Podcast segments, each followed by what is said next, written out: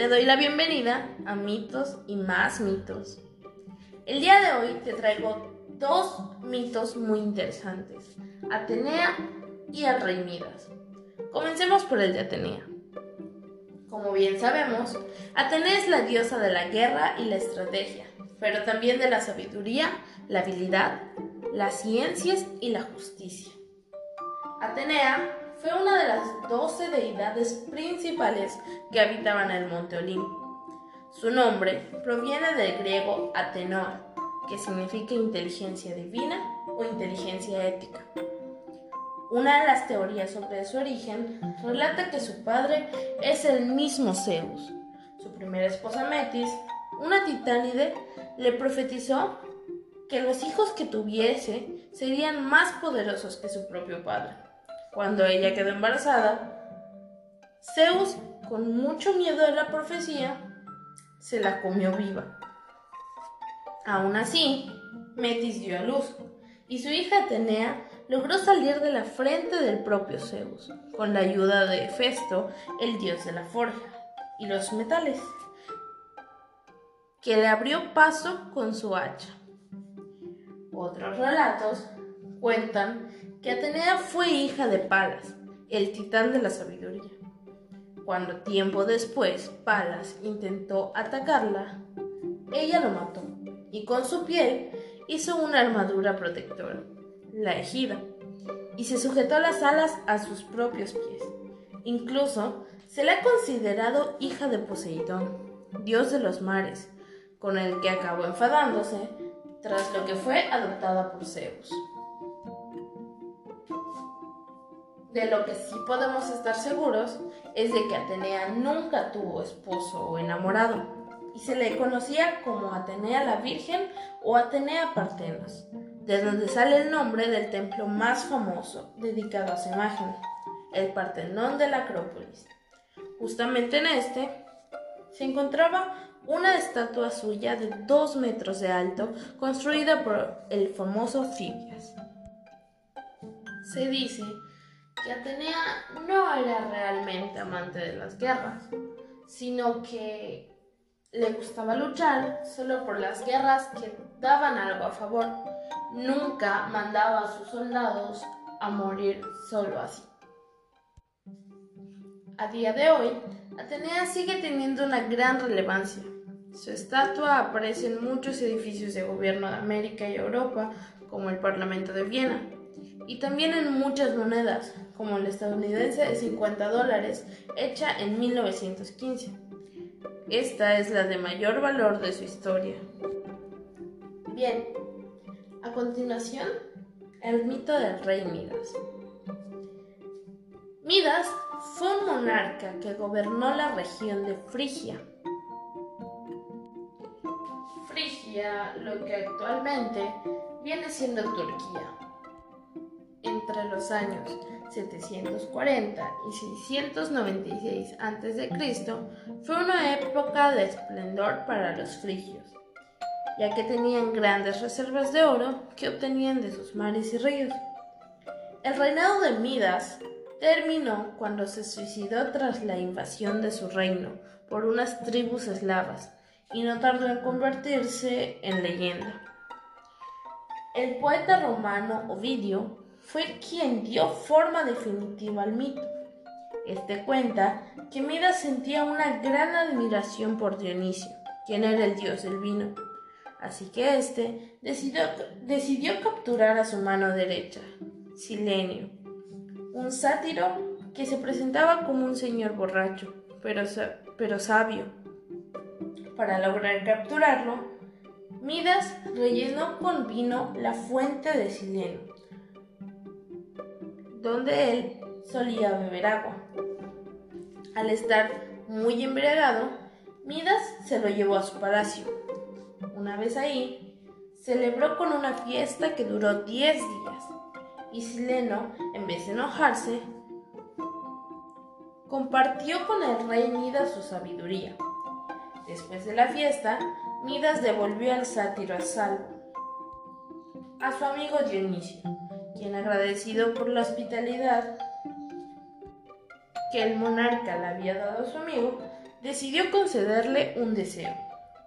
Midas le pidió la habilidad de convertir en oro todo lo que tocara.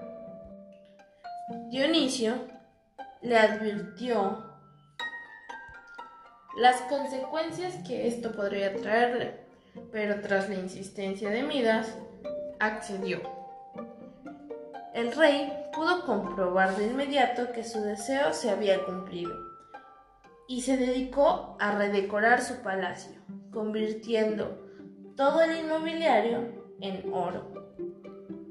El problema vino después, cuando cansado de todas esas remodelaciones, quería comer para reponer fuerzas.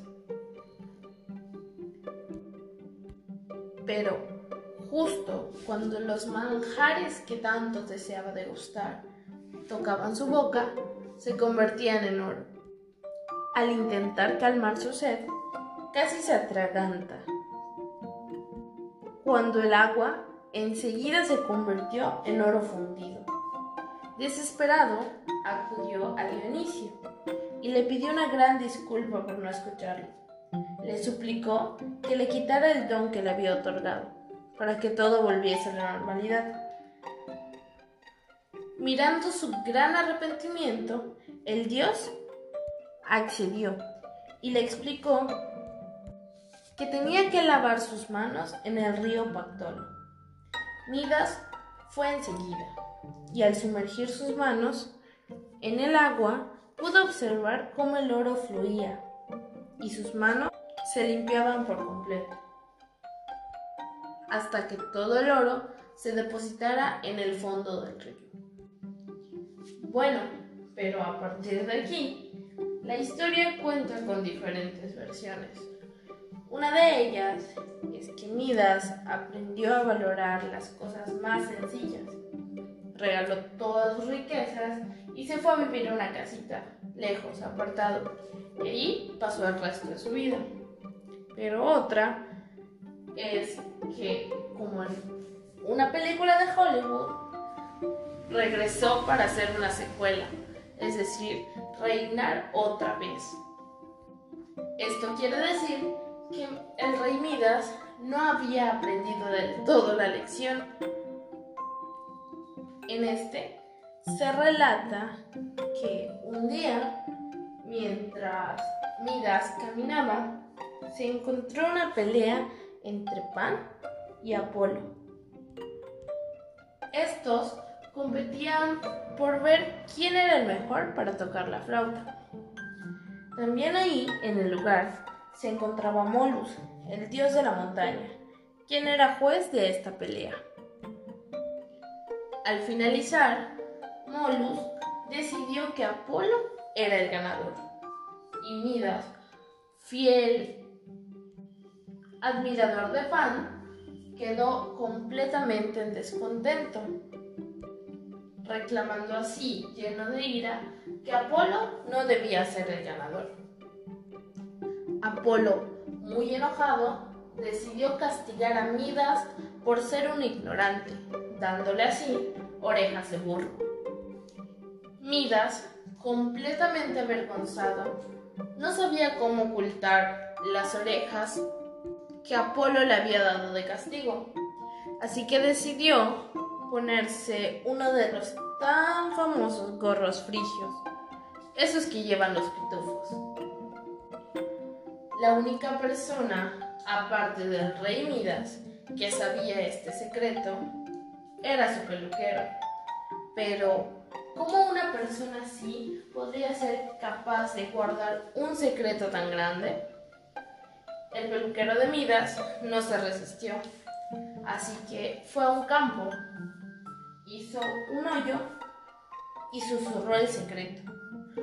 Con la misma, lo tapó con tierra y así había enterrado el secreto.